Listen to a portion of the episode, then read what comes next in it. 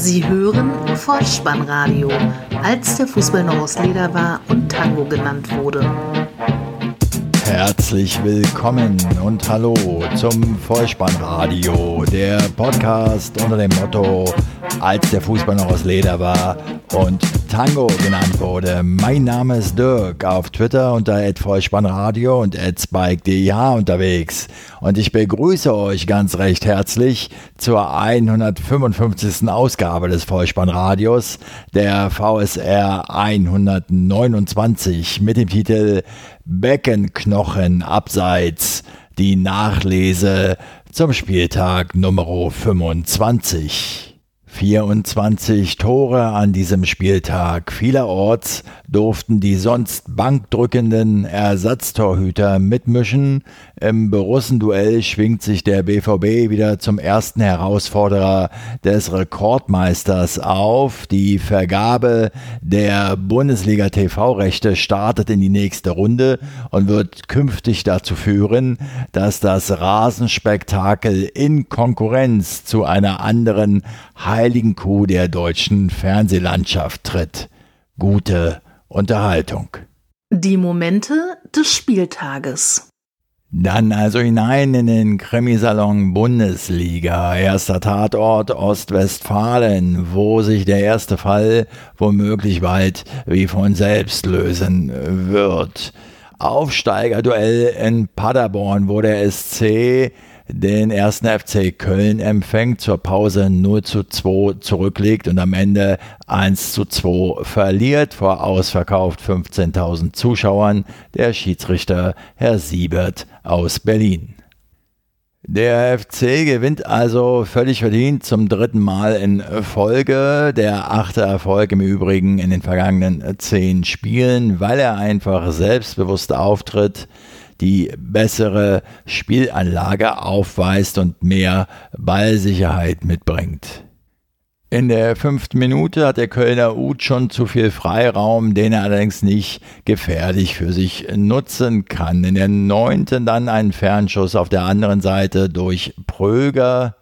Wir sehen eine eher zerfahrene Partie, bessere Kölner Halbchancen zu sehen. Modest in der 13., Hector in der 20. Dagegen steht ein Versuch von Srebeni mit einem Außennetztreffer in der 23. Minute. Dem Heimteam fehlen einfach die offensiven Werkzeuge und das Auswärtsteam Vorbereitung zweimal Ut. Gut, 28. Minute, Eckball von Keins. Uth verlängert an den zweiten Pfosten. Dort steht Meret aus zwei Metern völlig ungedeckt. 0 zu 1. 37. Minute. Diesmal treibt Uth den Ball durchs Mittelfeld, legt dann auf Hector quer und der mit einem wirklichen Sonntagsschuss am Freitagabend aus 20 Metern Torentfernung trifft er den Ball wunderschön 0 zu 2. Als Torschütze tritt Marc Uth in diesem Spiel nicht in Erscheinung. In der 48. hätte er nach Hectors Kopfballverlängerung Gelegenheit dazu gehabt. Vorausgegangen wieder ein Eckball von Keins. Die Scorer-Serie dennoch hält im sechsten Spiel im Kölner Dress. Drei Tore, vier Assists. Die Versuche Paderborns erfolglos. 60. Minute, unzureichende Leistner Abwehr, Vasiliades, vielversprechende Position, Abschluss allerdings zu hoch. Nachdem ja Mario Gomez mit dem VfB Stuttgart in die zweite Liga abgetaucht ist und ich deshalb diesen wunderschönen Jingle nicht mehr spielen kann, habe ich ein wenig gehofft, mal wieder Modest, Modest, Anthony Modest singen zu dürfen. Die 79. Minute hätte mir fast Gelegenheit dazu gegeben. Großchance, aber er vergibt der Anthony. Vielleicht beim nächsten Mal. Fast wäre es noch zum Ausgleich gekommen. Ein Sabiri-Freistoß, aber Horn lenkt den Ball an die Latte. 87. Minute. Es bleibt beim 1 zu 2. Dann, liebe FC-Fans, ist mir eine Sache in den Interviews nach dem Spiel bei The Zone aufgefallen, die ich euch mitzuteilen gern bereit bin. Die derzeitigen Gladiatoren der Domstadt heißen Markus Gisdol Trainer und Horst Held Manager. Und beide sind tatsächlich fast gleich alt. Beide im Jahre 1969 geboren. Der Trainer am 17. August, der Manager am 9. Dezember. Hotte Held also sogar noch etwas jünger und im schummrigen Abendlicht auf dem Feld sah Horst Held für mich so viel älter als sein Trainer aus, da solltet ihr echt mal drauf achten. Hinein in die Bundesliga-Konferenz am Samstagnachmittag um 15.30 Uhr, allerbeste Sendezeit mit einer Nullnummer. VfL Wolfsburg gegen Leipzig keine Tore vor 25.000 Zuschauern. Der unparteiische Herr Schlager aus Hügelsheim. Das Wolfsburger Motto lautet ja Arbeit, Fußball, Leidenschaft. Und Julian Nagelsmann, Leipzig-Trainer, angesprochen, was von diesen drei Dingen denn seinem Team gefehlt habe. Das zweite Fußball, sagte Nagelsmann. Sie waren offensiv zu harmlos. Die Sachsen, die zunächst ohne Werner aufgelaufen sind. Wolfsburg diktierte die Partie.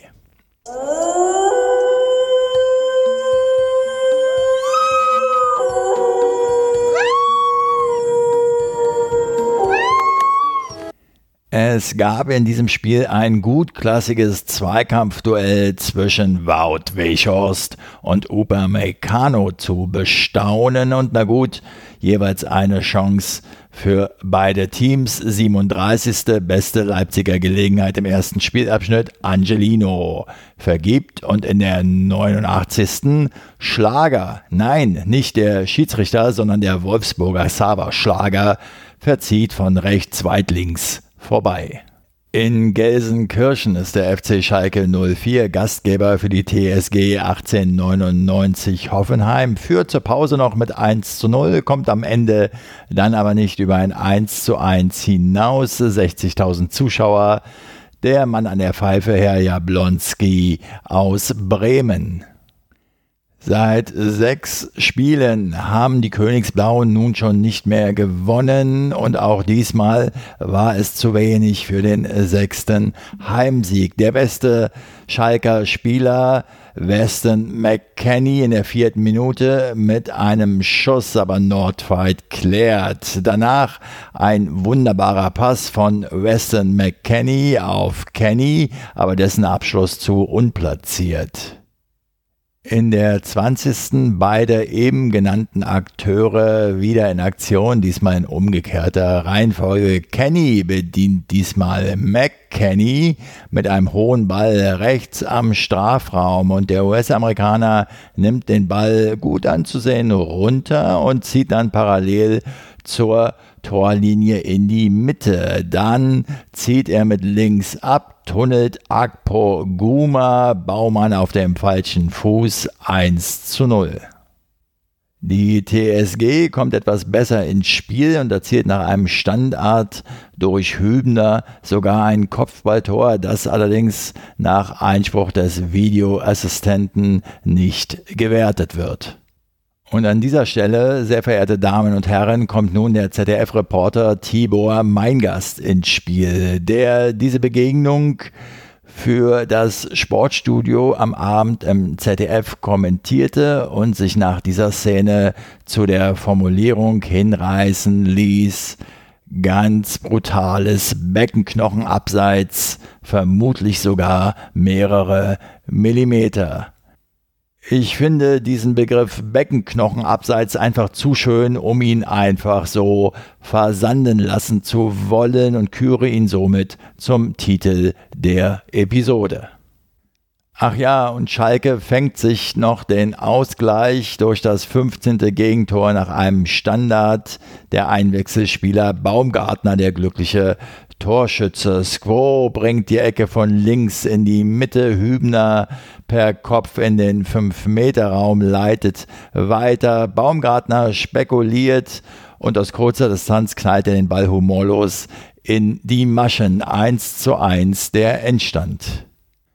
Nach dem Spiel äußerte sich Schalke-Trainer David Wagner im Brustton der Überzeugung, Natürlich hätten wir es heute verdient gehabt zu gewinnen. Natürlich waren wir von zwei angeschlagenen Mannschaften die bessere mit den größeren Torchancen. Zitat Ende. Trommeln gehört zum Handwerk, denn schließlich steht nächste Woche ja das Derby in Dortmund an, aber sachlich lässt sich feststellen, der BVB hat in der Rückrunde dreimal so viele Punkte geholt wie Schalke. Den achten Erfolg aus den letzten neun Pflichtspielen fuhren die Leverkusener in der Heimbegegnung gegen Eintracht Frankfurt ein. 2 zu 0 zur Pause, 4 zu 0 heißt es am Ende für die Werkself ausverkauftes Haus, 30.210 Zuschauer. Herr Brich aus München an der Pfeife und der Heimsieg war vollkommen verdient und souverän erzielt, weil die Frankfurter auf der einen Seite überhaupt nicht stattfanden und die Rheinländer sich mit je zwei frühen Toren in beiden Spielhälften auf die Siegerstraße brachten. Dazu gehörte ein überragender Kai Havertz, der die Richtung vorgab. Vierte Spielminute. Diaby hat auf der linken Seite viel Platz, gibt den Ball nach innen und dort kann Kai Havertz empfallen, das Leder ins linke Toreck unterbringen 1 zu 0 und mit diesem Treffer ist Kai Havertz nun stolzer Inhaber einer neuen Bestmarke. Er ist nun der jüngste Torschütze, der 30 Tore in der Bundesliga erzielt hat und löst damit Klaus Fischer ab. Darauf angesprochen antwortet er nach dem Spiel, den Namen habe ich schon mal gehört. Na immerhin. 15. 2 zu 0. Die Akteure zur Kombination lauten Wendell schickt Paulinho links in den 16er steil, dann kommt die Hereingabe nach rechts an den 5 Meter Raum, Baumgartlinger und Bellarabi gehen zum Ball und letzterer kann dann schließlich zum 2 zu 0 einnetzen. Eben noch Vorbereiter, nun Torschütze. Paulinho vor dem Strafraum nach links, nach innen. Und dann bekommt er den Ball von Bellarabi per Absatz zurück, kann so in den 16er eindringen und schiebt die Kugel flach an Trapp vorbei ins linke Toreck 3 zu 0, 49. Dazwischen eine Eintracht-Chance nach einem Standard. Hinteregger vergibt 55. Paulinho, sein zweiter Treffer, 4 zu 0. Er macht den Deckel drauf. Erneut hat Leverkusen viel Platz und Havertz spielt Paulinho wunderbar, halb rechts im 16er frei. Und dann steht es 4 zu 0. Der erste Doppelpack von Paulinho und ein insgesamt gelungenes Startelf-Debüt nach eineinhalb Jahren Abwesenheit in der Startformation.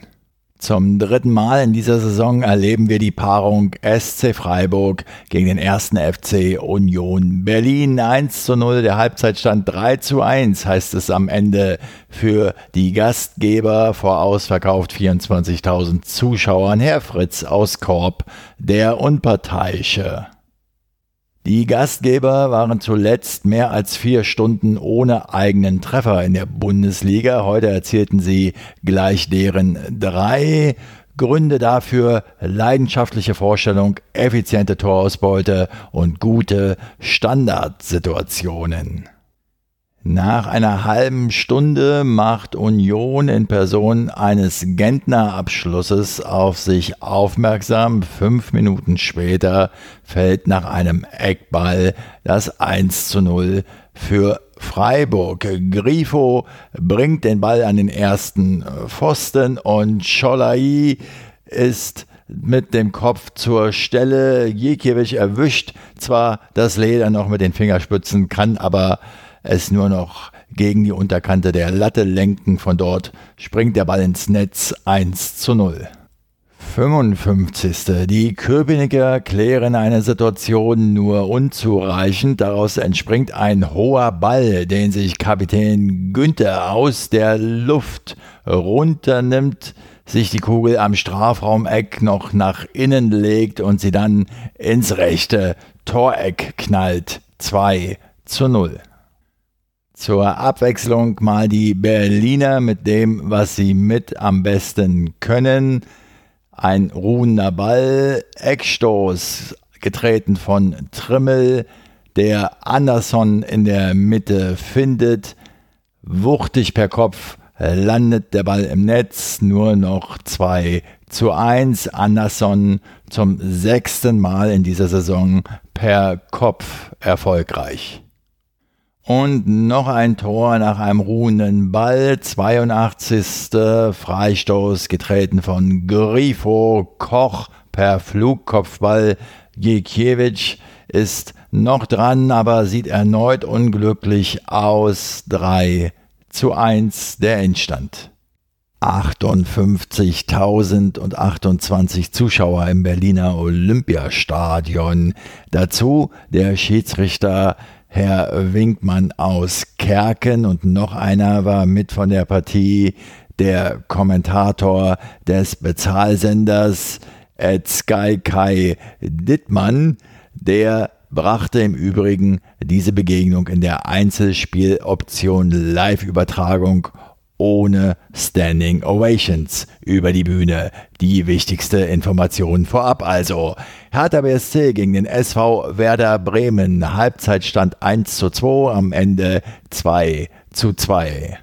Bisher hatten die Weserstädter in der gesamten Rückrunde nur zwei Tore erzielt. Nun treffen sie zweimal in sechs Minuten.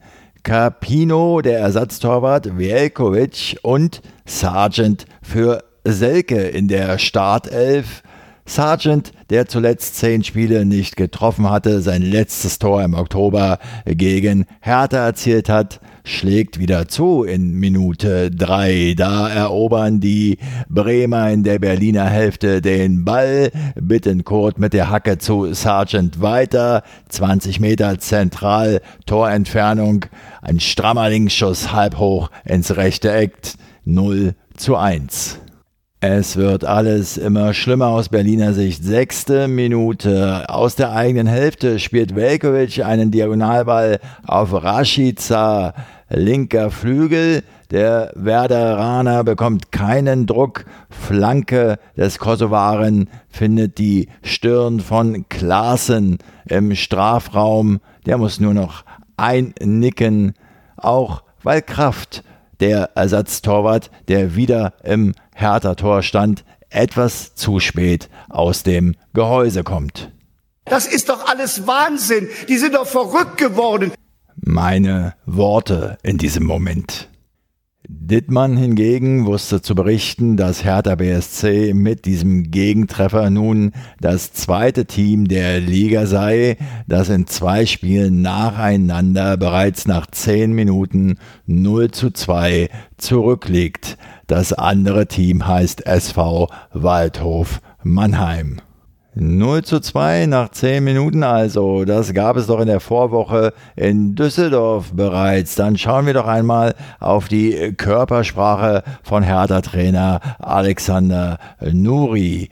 Das wurde auch schon in der letzten Episode vom Damenwahl-Podcast besprochen. Ich konnte voll mit den Ausführungen der Kollegen mitgehen. Im Übrigen ein sehr empfehlenswerter Hertha-Podcast und möchte das noch ergänzen. Beim 0 zu 2 in Düsseldorf saß Nuri aus meiner Sicht auf der Bank wie ein Angestellter, der bereits seine Kündigung erhalten hat und nur noch seine Zeit absitzen muss. Es kann aber auch täuschen, denn ich habe Nuri noch in Erinnerung in seiner Hochphase beim SV Werder Bremen. Da wurde er als Shootingstar ins Sportstudio eingeladen, machte einen sehr eloquenten und wissbegierigen Eindruck und das alles hat er irgendwie verloren. Naja, die Zeit in Ingolstadt war auch nicht ganz erfolgreich. Doch er sollte doch zumindest die Defensive stärken können. Das war es doch, was ihn in der Werderzeit so ausgezeichnet hat. Warum das nun bei Hertha so schief läuft, fragt mich nicht. Gehen wir stattdessen lieber raus auf die Straße und schauen dem Volk aufs Maul. Soll Alexander Nuri auch in der kommenden Saison Hertha BSC als Trainer betreuen? Ich wohne am Alex, ich sage nein. Naja, nun mal nicht so voreilig, denn das Spiel ist ja noch nicht zu Ende. Augustinsson fault Wolf in der 41. Minute auf der rechten Seite. Daraus resultiert ein Freistoß. Den Ball tritt Plattenhardt nach innen genau auf den Kopf von Stark und plötzlich steht es 1 zu 2. Nun pfiff Schiedsrichter Winkmann erstmal zum Pausentee. Genug Zeit also, sich ein wenig über mögliche Nachfolger auf der Hertha Trainerposition für die kommende Saison auszutauschen. Es schwirrt ja immer wieder der Name Nico Kovac herum. Treue Hörer des Vollspannradios werden wissen, dass es eine gewisse Verbindung von mir zu den Kovac-Brüdern gibt oder ehrlicherweise muss ich sagen gab und dass, wenn mich jemand fragen würde, ich antworte, dass Nico Kovac bitte, bitte nicht als Trainer zu Hertha BSC gehen soll. Ich sage euch auch, warum. Ich habe immer noch ein Sportpalast aus den Ende der 80er, Anfang der 90er Jahre in Erinnerung. In Erinnerung. Das muss irgendwo die Zeit gewesen sein, als die Hertha-Bubis im DFB-Pokalfinale standen. Möglicherweise noch etwas früher, zu Zeiten der Reporter Andreas Witte und Jochen Sprenzel. Und da standen irgendwo mal RBB-Reporter auf dem Trainingsplatz und interviewten junge Nachwuchsspieler von Hertha Zehlendorf oder Hertha BSC. Ich kann das nicht mehr so genau erinnern. Jedenfalls war das so eine Trainingsgruppe und die wurde gefragt, ob sie dann später zukünftig dann mal zu Hertha BSC wechseln wollen würden. Mindestens einer der Kovac-Brüder, da bin ich mir ziemlich sicher, war damals Mitbestandteil dieser Nachwuchskicker-Gruppe und die Antwort war höhnisches, schallendes Gelächter. Diese Szene habe ich immer noch im Kopf und deshalb denke ich, dass Nico Kovac besser nicht als Trainer zu Hertha BSC gehen sollte. Zurück zum Spiel. Anpfiff zweite Halbzeit. Werder hat die Hosen voll und Hertha kommt zum verdienten Ausgleich. 60. Spielminute. Mittelstädt wird am linken Strafraumeck nicht am Abschluss gehindert. Ersatztorwart Carpino kann zwar noch abwehren, allerdings genau vor die Füße von Mateus Cunha aus 13 Metern zieht der Brasilianer sofort ab. Der Schuss wird von Velkovic noch leicht abgefälscht. Capino ohne Abwehrchance 2 zu 2. Das zweite Saisontor für Cunha. Ihr könnt euch vorstellen, dass ich leicht durchgeatmet habe. Darüber hinaus wurde mir noch eine Erkenntnis relativ deutlich im zweiten Spielabschnitt. Und zwar die unterschiedlichen Spielertypen oder besser Charaktere äh, Cunha und Piontek waren gut erkennbar, meiner Ansicht nach. Während Cunha zum wiederholten Male nicht nur seines Tores wegen im übertragenen Sinne Eier gezeigt hat, hört Piontek bei einem missglückten Durchsteckpass auf zu spielen, statt den Ball im Auge zu behalten, ihn eventuell zurückzuerkämpfen oder lässt sich in einer anderen Szene im Zweikampf nach Vertikalpass in die Spitze fallen und beginnt zu lamentieren. Vielleicht wurden diese Aktionen ja auch vom Berliner Trainerteam wahrgenommen. Jedenfalls wird Piontek in der 78. gegen Ibisevic ausgewechselt. In der 79. dann Jubel im Stadion, weil Schiedsrichter Winkmann auf Handelfmeter entscheidet. Moisander wirft sich mit angelegtem Arm in einen Darida-Schuss. Der Video Assistant Referee nimmt diese Entscheidung jedoch zurück. Kein Handelfmeter. Der Vedator Ibisevic hat dann in der 90. noch eine aussichtsreiche Kopfballgelegenheit. Der Ball kam aber etwas zu hoch für den Stürmer. Es bleibt somit beim 2 zu 2. Hertha BSC habe ich erschöpfend behandelt. Kommen wir mal zum SV Werder Bremen. Der Live-Kommentator Dittmann sagte während des Spiels, dass Kevin Vogt in Abwehr und Mittelfeld ein super Spiel gemacht haben soll. Es würde nur noch ein Tor von Vogt fehlen. Wenn das wirklich so war, dann gute Nacht, Werder. Habt ihr euch mal gefragt, warum Kevin Vogt von Hoffenheim nach Bremen gewechselt ist. Vielleicht ist ja das wirklich nur eine Vermutung von mir. Ich will den Bremern wahrlich nichts Böses. Unter den Blinden der einäugige König. Nach dem Spiel war dann auch von Werder-Trainer Florian Kofeld am Abend im Sportstudio zu vernehmen, wir haben aber auch noch ein Nachholspiel. Im Notfall, im allergrößten Notfall, müssen wir es über die Relegation machen. Ich glaube aber noch daran, dass wir es über den direkten Nichtabstieg machen. So, der Werder-Trainer. Kleiner Einschub von mir an dieser Stelle. Platz 17 berechtigt nicht zur Teilnahme an den Relegationsspielen. In diese Richtung ging wohl auch ZDF-Moderator Jochen Breyer, der seinen Studiogast Frank Baumann, seines Zeichens Geschäftsführer Sport, am Abend im aktuellen Sportstudio mit der Frage konfrontierte, geht es denn aus Ihrer Sicht im Moment vor allem um den Relegationsplatz?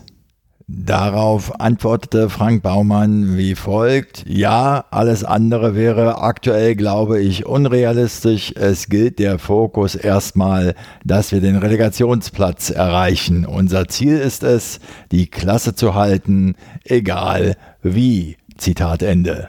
Ich weiß ja nicht, wie es euch geht und möchte auch kein zusätzliches Öl ins Feuer gießen. Ich jedenfalls höre da eine unterschiedliche Schwerpunktsetzung zum aktuellen Zeitpunkt im Vergleich zu den Trainerworten heraus. Frank Baumann stellte ansonsten noch der positiven Fankultur bei Werder Bremen ein gutes Zeugnis aus und stellt heraus, dass es auch gesellschaftspolitische Dinge gibt, für die die Ultras kämpfen. Er verweist auf die Arbeit der Vereine mit den Fans und möchte allerdings über den DFB nicht wirklich urteilen. Aus meiner Sicht durchaus verständlich. Der Mann steht mit seinem Team bis zu den Knien im Abstiegskampf. Wer weiß denn, was da in den kommenden Wochen noch auf ihn zukommen wird. Baumann übrigens blieb bei seinem ersten Torwandschießen erfolglos. An dieser Stelle möchte ich noch einmal die äh, Fanproteste kurz thematisieren, die ja in der letzten Woche hochkochten. An diesem Wochenende kann ich feststellen, dass es stadionübergreifend viele nicht beleidigende, moderate Banner und Plakate gab, teilweise mit durchaus kreativer Kritik, die aber wiederum keine besondere Aufmerksamkeit beim live übertragenen Bezahlsender erreichten. Das wiederum zeigt mir, warum Proteste manchmal über die Grenze gehen müssen, um Wirkung zu erzielen. Das ist im Vergleich vielleicht in Berlin so, als wenn man eine Fahrraddemo an einem verkehrsreichen Platz, wie zum Beispiel dem Ernst-Reuter-Platz, an einem Dienstagmorgen wirkungsvoll initiieren kann, statt diese Demo an einem Sonntagvormittag durchzuführen. Teilweise, so ehrlich will ich auch sein, wurden die Banner zumindest erwähnt und in ganz wenigen Momenten auch die Problematik noch einmal detailliert erläutert. Abschließend zum Spiel. Wie schon in der Vorwoche schafft es Hertha BSC nicht nur Fortuna Düsseldorf im Abstiegskampf auf Distanz zu halten, sondern tatsächlich jetzt auch den SV Werder Bremen. Im Topspiel am Samstagabend war schon vor Anpfiff klar, geht es nicht Remis aus, würde der Sieger Borussia heißen. BMG gegen BVB. Borussia Mönchengladbach gegen Borussia Dortmund 0 zu 1 nach 45, 1 zu 2 nach 90 gespielten Minuten vor 53.877 Zuschauern. Herr Stegemann aus Niederkassel, der Mann mit den Karten in der Tasche. Die erste Halbzeit Dortmunder Offensivfußball Fehlanzeige, denn die Gladbacher dominieren den ersten Spielabschnitt weitgehend. In der siebten Minute haben sie die bislang beste Gelegenheit der Begegnung. Eine Flanke in den Dortmunder Strafraum. Leiner entwischt Guerrero im Rücken, kann sich dann mit dem Oberkörper stark behaupten und den Ball direkt nehmen. Aber Schlussmann Birki ebenfalls zur Stelle, nimmt die Arme hoch und kann parieren. Kaum eine Zeigerumdrehung später, achte Spielminute, Stindel mit einer Risikorückgabe, die zu einer Fehlabgabe wird, denn der Ball landet bei Horland und der treibt ihn mit Tempo bis vor den Strafraum und gibt für den einlaufenden Hazard durch. Ehemalig im Gladbacher Trikot von 2014 bis 2019 schlägt dieser einen Haken und dann schließt er unhaltbar links unten ins Eck ab 0 zu 1. In der 16. rauschen an der Mittellinie Stindel und Chan zusammen. Der Schiedsrichter lässt Vorteil gelten. Benze Bahini kann nach Vorarbeit von Ginter links im Strafraum zum Abschluss kommen. Freistehend feuert er die Kugel allerdings links vorbei. In der Folge sehen wir den VfL Borussia Mönchengladbach mit Möglichkeiten auf den Ausgleich. Erneut Benzebaini in der 22. Dann verletzt sich zunächst Zakaria nach einem Zusammenprall mit dem eigenen Keeper Sommer. Player in der 40. Stindel, in der 45.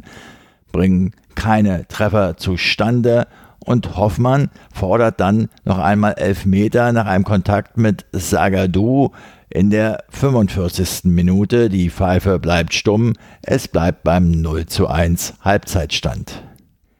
Anpfiff zur zweiten Halbzeit, fünf Minuten später, 50. Spielminute, gibt es einen Eckball für Gladbach, den Hoffmann tritt und der Ball kommt zum freistehenden Player. Der zieht ihn zentral vor die Torlinie und der Dortmunder Stürmer Haaland hatte gesehen, dass Player frei steht und sich mit besten Absichten den gleich nahenden Ball vom Gladbacher Stürmer zu retten auf die eigene Torlinie orientiert. Mit dieser Aktion hat der blutjunge Dortmunder Stürmer es erst möglich gemacht, dass Lars Stindl nicht im Abseits steht und so komplett ungedeckt einschieben kann. 1 zu 1, sein fünfter Saisontreffer. Wäre Holland nach vorn statt nach hinten zur eigenen Torlinie gelaufen, hätte Stindl im Abseits gestanden. In der 64. Spielminute eine perfekte Hereingabe von der rechten Seite. Der Flankengeber heißt Hakimi und er findet den Kopf von Hazard.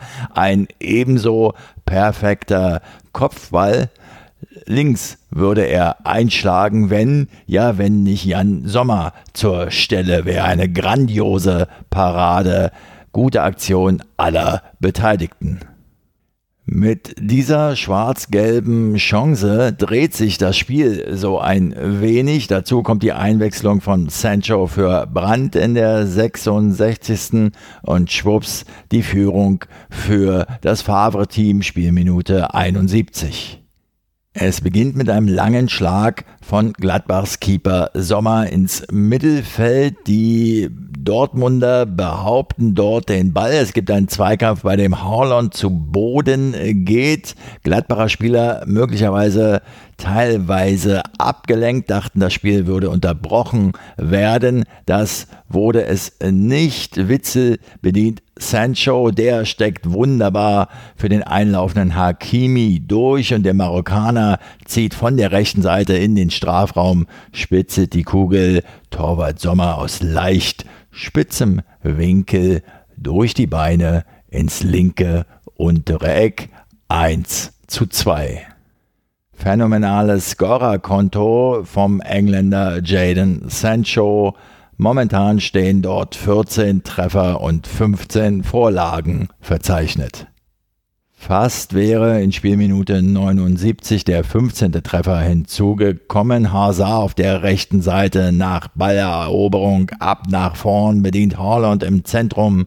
Der Norweger kommt zwar nicht an das Leder, aber im Hintergrund ist ja Jalen Sancho zur Stelle, schlänzt den Ball sehr geschickt an den rechten Innenpfosten. Von dort springt er allerdings aus dem Gehäuse. In der Schlussphase, 80. Minute, bringt Gladbachs Joker Breel Embolo den Ball aus 6,50 Meter nicht ins Tor und Haaland verzieht nochmal aus bester Position in der 86. Es bleibt beim 1 zu 2. Zweikämpfe, Chancen und Tore haben wir gesehen und der BVB ist nun wieder erster Verfolger von Bayern München. Im ersten Sonntagsspiel gewinnt der FC Bayern gegen den FC Augsburg nach torloser erster Halbzeit 2 zu 0. Genauso verdient wie unspektakulär vor ausverkauft 75.000 Zuschauern und der Schiedsrichterin Frau Steinhaus aus Langenhagen. Die Fuggerstädter halten im ersten Spielabschnitt gut mit und die Partie offen. Am Ende der ersten 45 Minuten schießt sich Thomas Müller aber schon mal warm. Erste Minute der Nachspielzeit, 45 plus 1 also. Nabri auf der rechten Seite durch, flankt nach innen zu Müller, 13 Meter zentrale Position, Abschuss. Der Ball geht nur knapp über die Latte. Nach Wiederanpfiff 53. macht es Thomas Müller dann besser. Nach einem herausragenden Pass von Boateng über 40 Meter in den Lauf trifft der formerly known as Raumdeuter mit links sehenswert zum 1 zu 0. Die Münchner in der Folge mit der Möglichkeit, die Führung höher zu schrauben. 65. Die Station lauten Coutinho, Müller und Zirksee aus neun Metern, aber der Augsburger Keeper Lute, der diesmal den Kasten hütet, pariert stark. Ebenso wie in den 69. Da entschärft er einen Schuss von Coutinho aus 11 Metern. 71. Nabri ist rechts durch, Schuss aus spitzer Winkel, saust aber knapp links vorbei. Nach 71 Minuten hat Lute im Augsburger Tor dann die meisten Ballkontakte auf Seiten des FCA. Es steht immer noch nur 1 zu 0 und ja, es gibt sie, die Möglichkeiten zum Ausgleich. 80. Augsburg über links. Finn Borgerson bedient Niederlechner 6 Meter Torentfernung, aber er verliert das Duell gegen Neuer. Es folgt ein Eckstoß, 81. Finn Borgerson schraubt sich am rechten Pfosten hoch, aber der Ball geht knapp rechts vorbei. In der 86. verpasst erneut Nabri nach einer Davis-Hereingabe und in der 89. ist der Ball im Bayern-Tor. Niederlechner spritzt davon und tankt sich gegen Boateng und Neuer durch. Er war aber im Abseits. In der ersten Minute der Nachspielzeit, 90 plus 1, also der eingewechselte Leon Goretzka sorgt für den 2 zu 0 Endstand ein doppelter Doppelpass mit Nabri und dann kann Goretzka den Ball an Lute vorbei ins Augsburger Tor schieben. Der Rekordmeister ist nunmehr seit 15 Spielen ungeschlagen bei 14 Siegen und einem Remis. Dazu haben sie sich noch einen Vorsprung von vier Punkten auf Platz zwei herausgearbeitet, können also in aller Ruhe ihre Party zum 120. Geburtstag des Clubs gestalten. Hoffen wir im Interesse aller, dass es dort etwas aufregender wird als bei dieser Begegnung. Was hätte ich nicht alles tun können an einem Sonntag um 18 Uhr? Ein schönes Buch lesen, vielleicht ja sogar mal einen Kriminalroman, Bastkörbe flechten, ja sogar Pfandflaschen abgeben. Stattdessen tue ich mir die Begegnung 1. FSV Mainz 05 gegen Fortuna Düsseldorf an. Keine Tore bis zur Pause. Am Ende ein 1 zu 1 vor 21.409 Zuschauern. Der Referee Herr Osmers aus Hannover. Die Gastgeber überhaupt nicht im Spiel in den ersten 45 Minuten und das Auswärtsteam, die Fortuna, fällt überwiegend durch Abschlüsse vom Spieler Suttner auf. Zunächst ist aber mal sein Mannschaftskamerad und Linksverteidiger Gieselmann am Zug, der den Ball in der 13. Minute knapp über die Latte setzt. Dann Suttner in der 22. aus der Distanz. Die 35. Spielminute. Karaman rechts im Strafraum hat den Ball und gibt ihn flach in die Mitte. Suttner rauscht heran, kommt aus kurzer Distanz diesmal zum Abschluss und Zentner, der Mainzer Keeper, macht sich ganz groß und pariert den Ball mit dem Kopf. Das war bisher die beste Gelegenheit in dieser Begegnung. Nochmals Suttner, Fernschuss 44. rechts vorbei. Dann ist erstmal Halbzeitpause. Folgende Zahlen stehen zu Buche. Null Torschüsse bei dem Heimteam, 13 bei Düsseldorf, 37 Prozent Ballbesitz bei den Rheinhessen, eine erschreckend schwache Zahl. Zeit genug, sich über die Auslosung des DFB-Pokal-Halbfinales kurz zu unterhalten. Der FC Bayern empfängt Eintracht Frankfurt, Regionalligist Saarbrücken hat Heimrecht gegen Bayer Leverkusen. Zu Beginn der zweiten Spielhälfte gibt es einen verletzungsbedingten Torwartwechsel bei den Mainzern. Zentner muss raus, Müller kommt rein und kann sich direkt auszeichnen, denn Tommy ist durch, zieht in den Strafraum und sucht den Abschluss. Brumer fälscht noch ab, aber Müller, der schon am Boden liegt, kann noch eine Hand hochreißen und so den Ball noch wegwischen. Eine ganz starke Parade. Wir schreiben die 57. Minute, fast eine Stunde gespielt also und noch immer kein Torschuss bei den Gastgebern zu verzeichnen. Die Torschussbilanz lautet 14 zu 0 für Düsseldorf zu diesem Zeitpunkt. Die Fortuna dominiert das Spiel und jetzt macht Mainz das Tor. 62.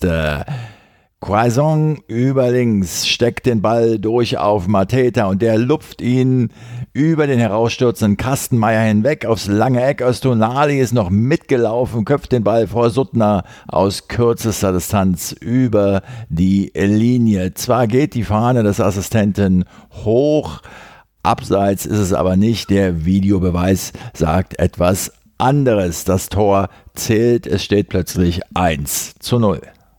In der 70. kann sich der Ersatztormann des FSV erneut auszeichnen, denn der Düsseldorfer Bericher ist im Strafraum halbrechts durch und zieht ab. Aber der Torwart hält. 77. Kopfballduell. Mateta hat die Hand im Gesicht von Hoffmann und muss den Platz mit Gelb-Rot verlassen. Düsseldorf ab jetzt in Überzahl.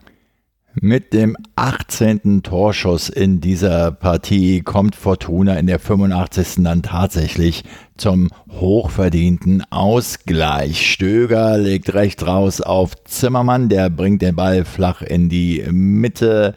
Müller ist zur Stelle, Brumer aber auch. Beide stehen sich irgendwie gegenseitig im Weg. Der lachende Dritte heißt Karaman und staubt aus kürzester Distanz ab. Es steht 1 zu 1. Brumer hätte einfach nur wegbleiben müssen.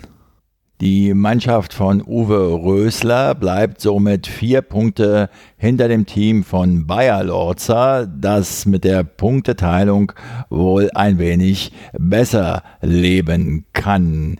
Ich wage die nicht allzu wagemutige Voraussage, dass ich mir ein Live-Spiel dieser beiden Mannschaften gegeneinander in nächster Zeit auch aufgrund der tabellarischen Lage wohl nicht so schnell wieder anschauen werde.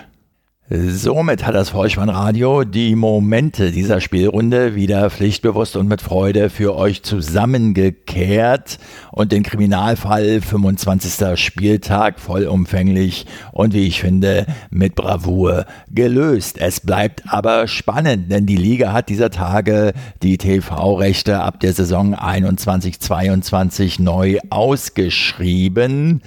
Diese Ausschreibung gilt für die Spielzeiten 21-22 bis 23-24. Wir werden also demnächst erfahren, welcher Sender uns das gesamte Spektakel zukünftig kredenzen werden darf. Eines steht jetzt schon fest. Montagsspiele wird es ab der Saison 21-22 nicht mehr geben. Genauso wenig wie eine Anpfiffzeit sonntags um 13.30 Uhr. Ein kleiner Teilerfolg für die erklärten Montagsspielgegner, wozu sich ja auch, wie ihr wisst, das Vollspannradio zählt. Allerdings sage ich ganz deutlich an dieser Stelle, es ist noch nicht zu Ende, der Kampf geht weiter. Denn es wurden neue Anstoßzeiten beschlossen und die sind nicht besonders attraktiv. Zehn Bundesliga-Partien pro Saison sollen nämlich ab der Saison 21-22 sonntags um 19.30 Uhr stattfinden. Für Auswärtsfahrer ohne Urlaubstag schier ausgeschlossen. Um Überschneidungen mit dieser neuen sonntäglichen Anstoßzeit zu vermeiden, wird das bereits bekannte 18 Uhr Sonntagsspiel wieder auf 17.30 Uhr vorverlegt. Begründet wird das Ganze mit mehr Regenerationszeit für die Teams, die am Donnerstagabend im Europapokal ran müssen. Wenn sie passt, die Begründung, wird sie gern genommen die Bundesliga also demnächst in Konkurrenz zur anderen heiligen Kuh in der deutschen Fernsehlandschaft, dem Tatort. Ein Zufall, dass der Bezahlsender seit Wochen das Meisterschaftsrennen mit dem Slogan Titelkrimi hochjatzt? Das ist alles noch Zukunftsmusik. Was uns jetzt noch fehlt, ist die Vorschau auf den kommenden Spieltag, wieder in Form eines Toto-Tipps. Dabei steht die 1 für Heimsieg, die 0 für Unentschieden und die 2 für Auswärtssieg. Auf geht's. Der Toto-Tipp. Der 26. Bundesligaspieltag startet am Freitag 20.30 Uhr mit der Begegnung Fortuna Düsseldorf gegen den SC Paderborn 1. Samstag dann der erste FC Köln empfängt den ersten FSV Mainz 05 1. Borussia Dortmund im Revierderby gegen den FC Schalke 04 1. Die TSG 1899 Hoffenheim Gastgeber für Hertha BSC 1.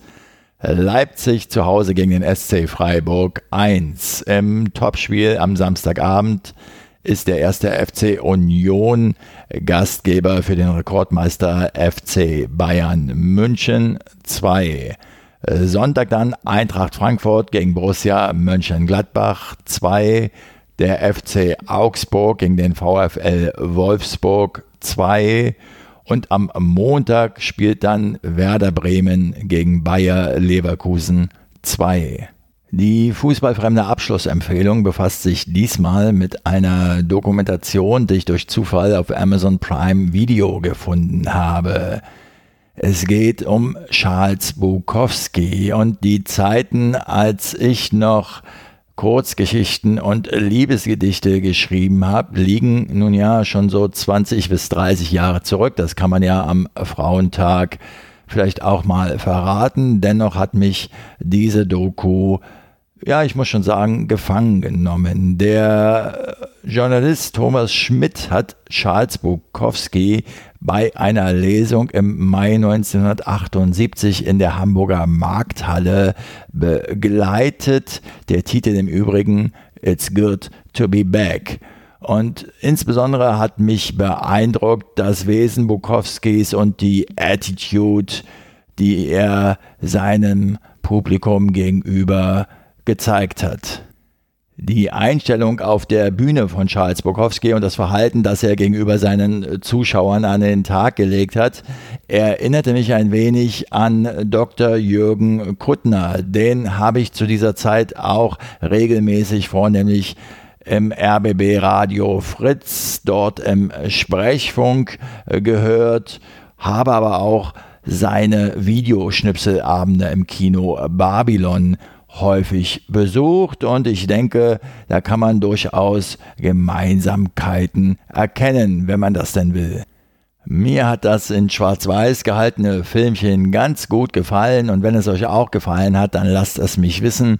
Ihr findet alle Kontaktmöglichkeiten des Vollspannradios auf der Website bolzenundruppen.potspot.de. Folgt dem Vollspannradio auf Twitter und abonniert diesen Podcast kostenfrei, denn so verpasst ihr keine weitere Episode. Schaut doch gern mal auf der Unterstützenseite des Vollspannradios vorbei. Vielleicht sind ja auch die Amazon Affiliate Links etwas für euch. Und hey, vielleicht schreibt ja der eine oder die andere von euch auch mal wieder eine Bewertung bei iTunes. Das äh, Wichtigste aber ist, empfehlt das Vollspannradio sehr gerne weiter, denn das hilft ungemein, es noch sichtbarer zu machen. Ich bedanke mich dafür, ich bedanke mich für eure Zeit, für eure Aufmerksamkeit und für euer Vertrauen in diesen Podcast und verabschiede mich auch heute wieder mit dem Hinweis für den Fall, dass ihr die Kugel mal wieder selbst im Netz unterbringen wollt. Kopf, Innenseite, Außenriss und Hacke. Nein, nur mit dem Vollspann geht er rein. Vielen Dank, ciao. Sie hörten Vollspannradio. Vollspannradio. Vollspannradio. Vollspannradio. Vollspannradio. Vollspannradio.